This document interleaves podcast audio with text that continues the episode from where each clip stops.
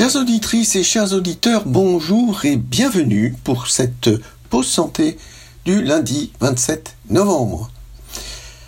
Dans un musée, dans une ambiance tout à fait sereine et calme, une jeune femme, une jeune mère avec son bébé se pose sur un banc et commence à donner le sein à son bébé.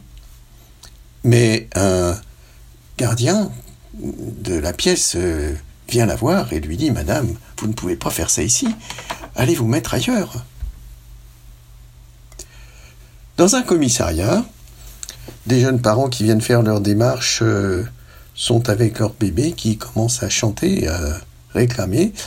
Et la maman dit Où puis-je me mettre pour donner ça à mon bébé? Et là, c'est un tollé. Vous n'allez pas faire ça ici, madame. Il n'est pas question que vous imposiez ça aux gens. Imposez ça aux gens. Ailleurs, c'est dans la file d'attente d'un magasin. Et là, pour le coup, c'est pas un homme, c'est une dame, une vieille dame, qui va réagir très négativement, très agressivement face à une maman qui euh, apaise son bébé euh, qui réclame en lui donnant le sein. Alors, euh, dans quel pays vivons-nous? Parce que pour moi, l'image d'un bébé au sein, c'est c'est presque une image pieuse. D'ailleurs, c'est parfois une image pieuse, puisque dans certaines églises, on peut voir, c'est pas très fréquent, mais on peut voir euh, Marie qui donne le sein à l'enfant Jésus. Et euh, ça ne choque personne. Pourtant, nous sommes dans une église. C'est une scène très tendre et très touchante. Un bébé qui prend le sein, une jeune maman qui donne le sein, qui nourrit son bébé. C'est magnifique. C'est même une, une image qui pourrait susciter chez nous une bouffée de bien-être Est-ce que, est que ça va réveiller au fond de nous une, une mémoire enfouie? Euh, bah, si, si, on n'a pas forcément été allaité, si on n'a pas, on ne peut pas avoir de mémoire d'allaitement, au moins on a des mémoires de câlin, câlin sur la poitrine de sa maman. C'est une évidence. L'allaitement est une fonction naturelle qui se fait sans aucune exhibition et ça peut être extrêmement discret. C'est assez significatif de notre culture que des témoins hostiles n'y voient que l'exposition du sein. On retrouve le, Tartuffe de Molière, vous connaissez par cœur, cacher ce sein que je ne saurais voir. Par de pareils objets, les âmes sont blessées, et cela fait venir de coupables pensées. Et oui, des coupables pensées. En fait, dans notre pays, le seul sein qu'on connaît, c'est le sein euh, des, des, publicités, le sein des, des publications, et euh, c'est pas du tout le sein câlin qui nourrit. La demande d'un bébé n'est pas toujours complètement anticipable, parce qu'on m'a répondu, oui, mais euh, la maman qui va faire ses courses, elle a qu'à donner le sein avant. Ben oui, mais un bébé, c'est pas une bobinette. Ça vit ça a des besoins qui sont animés par un moteur qu'on ne peut pas régler ni interrompre. Et pour lui, l'attente est doublement inconfortable parce que il a faim, il va pleurer. Et euh, les pleurs de bébé, eh bien, vont le rendre euh, très déplaisant dans un lieu public. On n'aime pas ça. Euh, j'ai souvenir d'un récit d'une petite fille qui a pleuré pendant la, visite d'une grotte. Ça résonne bien dans les grottes. Hein. Et voilà. Et donc sa maman savait plus où se cacher parce que c'est vrai que c'était dérangeant et ça cachait la voix du guide. Alors, ces incidents sont témoins quand même du fait que l'allaitement de notre pays de France, de notre beau pays français où on aime si bien manger, eh bien l'allaitement est invisible. Et je disais à l'instant que quand on voit une image de sein dans la rue, eh bien euh, c'est bien des seins érotiques.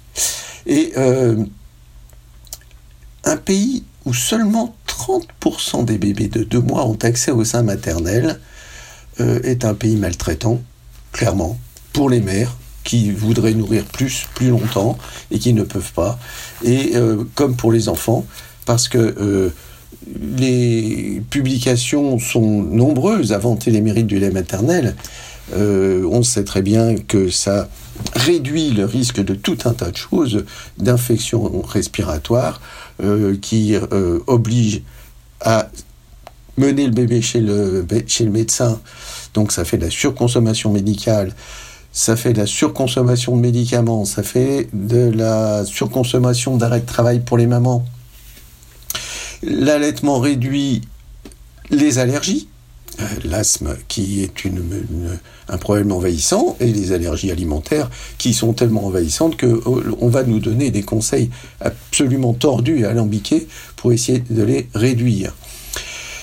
Et euh, la promotion des laits industriels n'est pas le moindre obstacle à l'allaitement parce que un peu partout vous trouvez des publicité qui vous montre que des laits merveilleusement élaborés dans des usines hautement technicisées, si je puis dire, une technologie très avancée, euh, pour faire un produit qui essaye de ressembler au lait maternel, mais qui ne ressemble pas du tout, parce que le lait maternel est un produit vivant, qui contient des anticorps, qui contient des cellules, et tellement vivant que du lait maternel recueilli et laissé à température ambiante, il s'abîme pas.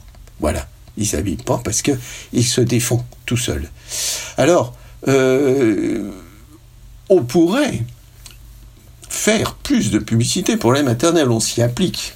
Il y a des associations qui insistent auprès des, organes euh, euh, nationaux, on va dire, qui sont chargés de faire campagne pour permettre à plus de mamans d'allaiter, à plus de bébés d'être allaités, euh, compte tenu du bénéfice que ça apporterait à la société en général. Seulement, en face de, de ça, euh, eh bien, la promotion des laits industriels, elle rapporte des milliards et des milliards de profits dégagés par cette consommation inepte, soyons clairs, permet au laboratoire une politique très invasive dans les pays en développement. Il y a déjà eu des milliers, des millions, des, centaines de milliers au moins de morts euh, dans plusieurs pays en développement suite à la promotion euh, du lait en poudre qui a été fabriqué bien sûr avec une eau peu potable et euh, de façon inadaptée et c'est des catastrophes pas naturelles du tout mais dont on n'a jamais entendu parler parce que ces laboratoires ont les moyens de faire taire les voix qui seraient contraires.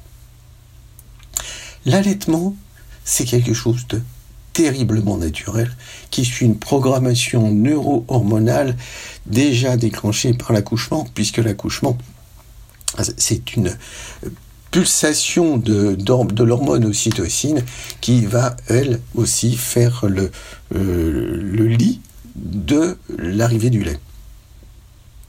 J'ai parlé d'accouchement. Accouchement, oui, oui. Euh, accoucher, euh, est-ce toujours de saison Aujourd'hui, quand une femme euh, est enceinte, quand elle annonce sa grossesse à une sage-femme, par exemple, eh bien, il va y avoir deux questions clés. On va lui demander si elle va donner le sein ou le biberon à son bébé le sein ou le biberon, et si elle va accoucher par voie basse ou césarienne. Et ce ou, euh, ça laisse croire que c'est kiff-kiff, même chose. Hein le sein et le biberon, c'est pas du tout la même chose, je viens de dire, et j'insiste. Et puis, ben, naître par voie basse ou par césarienne, c'est pas du tout la même chose. Rappelons que la césarienne, c'est une opération chirurgicale de sauvetage.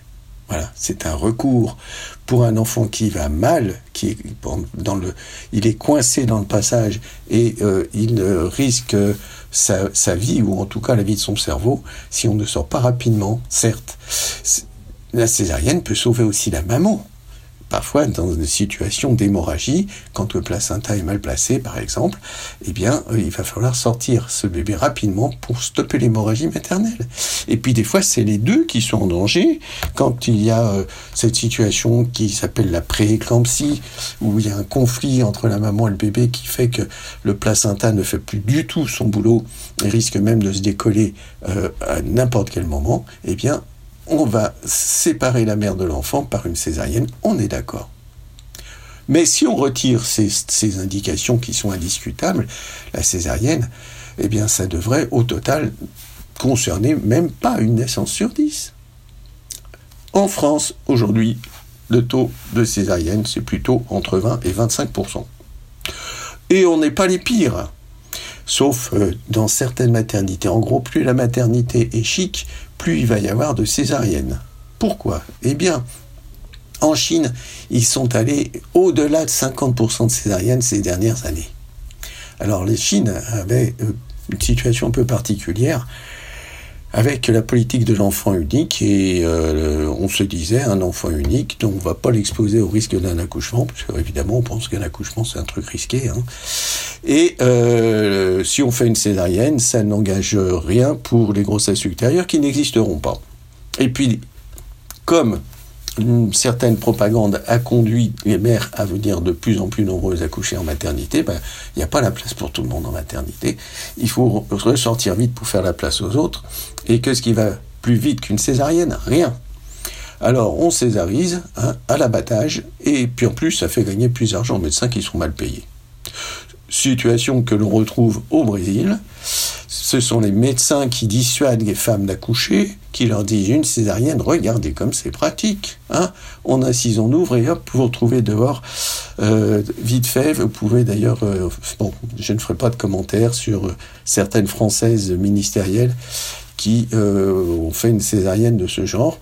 Les médecins brésiliens essayent de dissuader les femmes d'accoucher dans la douleur en leur disant mais madame oh là là un accouchement c'est un truc terrible. Et puis en plus de ça si vous décidez d'accoucher moi je serai pas là parce que je veux pas perdre mon temps à vous accompagner. Une césarienne ça va plus vite et c'est mieux payé voilà. Depuis quand les femmes ne savent plus accoucher? Les maternités qui ont été créés pour accoucher en sécurité, pour faire face à d'éventuelles complications, ont dérapé vers euh, une médicalisation systématique. Vous venez accoucher en maternité, vous vous retrouvez avec des fils et des tuyaux et des perfusions. Ce qui, bien entendu, vous sort de votre démarche naturelle d'accouchement, ça crée du stress et donc ça crée des complications sur un accouchement qui, normal, tout seul, en lui fichant la paix, se serait parfaitement déroulé. Voilà, on, a un serpent qui se prend la queue, un cercle vicieux. Euh, la recherche de sécurité crée des complications.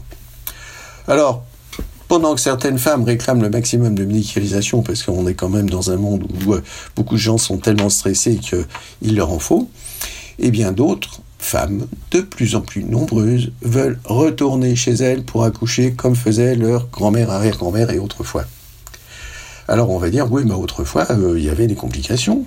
Pourquoi ces femmes fuient-elles la sécurité? Non, elles fuient pas la sécurité, elles veulent se réapproprier leur accouchement naturel, se rendre disponibles à leurs sensations, au dialogue avec leur bébé pendant qu'ils cherchent euh, le chemin de la sortie, et on sait pertinemment que c'est ça l'accouchement, le véritable accouchement naturel respecté, c'est permettre à la mère de guider la personne qui l'accompagne. En aucun cas, un obstétricien n'accouche une femme, c'est la femme qui accouche.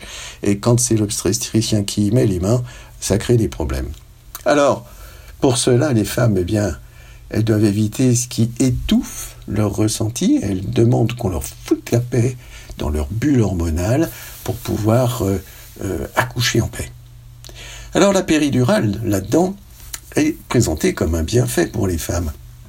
Mais en fait, c'est un bienfait euh, qui ne l'est en réalité que parce qu'elle aide à supporter un accouchement qui est sorti de son déroulement naturel.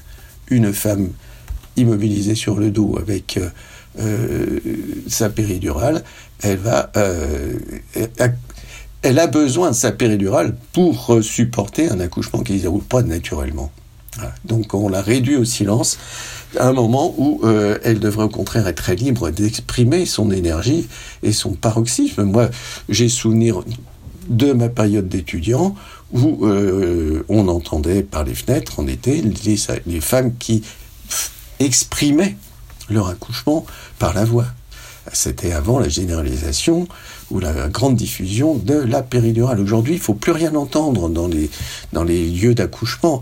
J'ai même entendu une fois un obstétricien euh, euh, hurler euh, Faites la terre Bon, appelez l'anesthésiste parce qu'il y avait une femme qui exprimait ce qu'elle ressentait et ses gémissements étaient très inconvenants. Alors l'accouchement, c'est quand même le terme, le terme, la fin de la période de gestation. C'est une, extrémité de la gestation, mais l'autre extrémité, c'était quoi? Eh bien, c'était la rencontre sexuelle, la fécondation. Est-ce qu'on ne pourrait pas obtenir la même intimité à la fin qu'au début? La conception d'ailleurs, parlons-en, parce que si on était un peu romantique, on dirait la conception d'un bébé, c'est une rencontre sexuelle joyeuse, enthousiaste, féconde. Hein. Nous allons concrétiser notre union dans un acte d'amour qui donnera naissance à un enfant, à notre enfant. Malheureusement, bah, aujourd'hui, la réalité, elle est un peu décalée, puisque en France, un couple sur quatre demande une aide à la procréation, aide médicale. Même ça, ça marche plus. Pourtant, c'est pas faute dans la génération actuelle d'avoir maintes fois répété la formule magique. Ben oui, mais comme dans un conte des mille et une nuits, la magie, ça s'épuise à la longue. On a mis une trop grande distance entre sexualité et procréation. À l'avoir trop longtemps détourné de son objectif, la sexualité n'atteint plus son but. On peut bien sûr invoquer plein de bonnes raisons. Il y a l'âge, la fécondité qui tombe à partir de 30 ans. Et oui, à partir de 30 ans, c'est l'âge où les femmes commencent à y penser. On peut invoquer la répression hormonale de l'ambulation par la pilule pendant longtemps. Alors, c'est un effet qui est contesté, mais on ne peut pas s'empêcher d'y penser. On peut se dire aussi qu'avec l'âge, on est peut-être psychiquement moins disposé à l'accueil d'un bébé, même si on prétend, à corps et à cri, que c'est le bébé qu'il nous faut. D'ailleurs, euh, c'est plus un désir d'enfant, c'est une exigence d'enfant. On a sollicité les médecins pour qu'ils nous fassent un bébé. Et eux s'y soumettent complaisamment par narcissisme, parce que quoi de plus gratifiant que de partager la paternité d'un bébé qui résiste à venir. Rappelez-vous comme on a présenté la venue du premier bébé éprouvette français, hein, euh, on a dit la paternité de René Friedman. Ah oui, c'était lui le père euh, du, merveilleux bébé éprouvette Amandine. Alors, euh, au marché des embryons, aujourd'hui, on trouve toutes les formules à la carte. Et ici, alors là, la médecine est complètement sortie de ses rails, parce que initialement, il était question de porter secours à une situation de détresse grâce à la fécondation in vitro. Oui, oui, René Friedman et Jacques Testard, Jacques Testard qu'on a trop oublié. Et maintenant, on est passé à un ensemble de manipulations pour obtenir un produit de conception, terme aseptisé très joli, avec des cellules reproductrices venant de droite et de gauche, parfois chèrement achetées. Ça coûte euh, pas rien du tout hein, d'aller se faire offrir une ovule. C'est très très très compliqué. Et euh, ça se fait pas encore en France, toutes ces manipulations, pas tout. On, en lâche petit à petit, la législation lâche pas à pas. Hein. Mais euh, n'importe qui peut obtenir n'importe quoi aujourd'hui pourvu d'aller à l'étranger et de payer. Voilà, c'est tout. C'est clair, on l'a dit. Alors, euh, il n'y a eu besoin d'être prophète pour penser que les enfants issus de ces acrobaties auront leur mot à dire le jour où on leur laissera la parole. Je l'espère en tout cas qu'ils auront leur mot à dire. Quel message reçoivent-ils de leur conception? Aujourd'hui, on sait que l'épigénétique enregistre tout. Quelle ambiance va rester de cette fusion chromosomique hautement technologique? Vous allez m'opposer que autrefois les bébés n'étaient pas tous désirés. Ben oui, c'est vrai, authentique mais qu'il résultasse, tate, je ne sais pas, d'une union conjugale ou non, euh, il germait au creux d'un lit, hein, pas dans une éprouvette. Et pour la plupart, ils étaient quand même bien accueillis, bah, ils rejoignaient le groupe, hein, et puis c'est bien. Alors voilà, évolution sociologique, est-ce que c'est l'évolution de l'humanité? On est passé de la grossesse non désirée au désir d'enfant non suivi de grossesse. Ouais, non, suivi de grossesse, parce que quand on est jeune, c'est trop tôt. Et bien, puis après, parce que c'est trop tard. Alors, moi, je laisse la question en suspens. Comment en est-on arrivé là? Et puis maintenant, que faire? Que faire? On aimerait croire que la médecine est arrivée au maximum de ses prétentions. Dans le domaine de la procréation, de la naissance. Et je crois pouvoir dire qu'un mouvement de retour est déjà amorcé. Sachez que la pilule qu'on a accueillie si, euh, avec tant d'enthousiasme, et il y avait des raisons pour ça, est en perte de vitesse. C'est plus du tout la contraception plébiscitée d'autrefois. Même s'il n'y a pas une pilule, mais des pilules. Euh, la prise d'hormones pendant de longues périodes euh, n'est plus tellement écologique.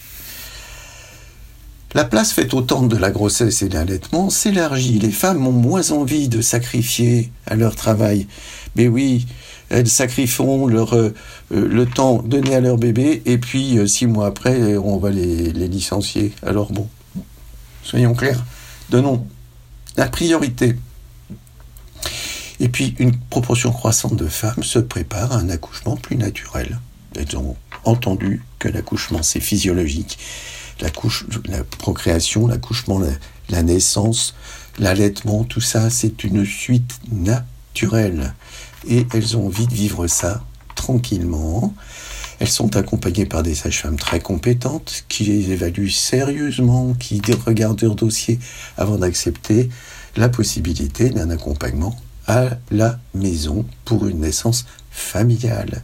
Alors évidemment, l'orthodoxie médicale fait les gros yeux, mais les chiffres parlent. Les accouchements à domicile ou en maison de naissance, qui est un terme intermédiaire insuffisamment développé de la faute des médecins d'ailleurs, ont une issue bien plus favorable qu'à l'hôpital. Beaucoup moins de complications. Eh bien, il y a de bonnes raisons à ça. D'abord parce que les patientes sont bien triées sur le volet et que le moindre risque fait refuser la naissance hors hôpital. Mais une fois qu'elles sont dans leur bulle, en train d'accoucher chez elles, il n'y a rien qui vient les stresser. On leur fiche la paix. C'est leur accouchement. Et les bébés qui naîtront là, eh bien, ils pourront téter sereinement les seins de leur mère sans subir la moindre tracasserie.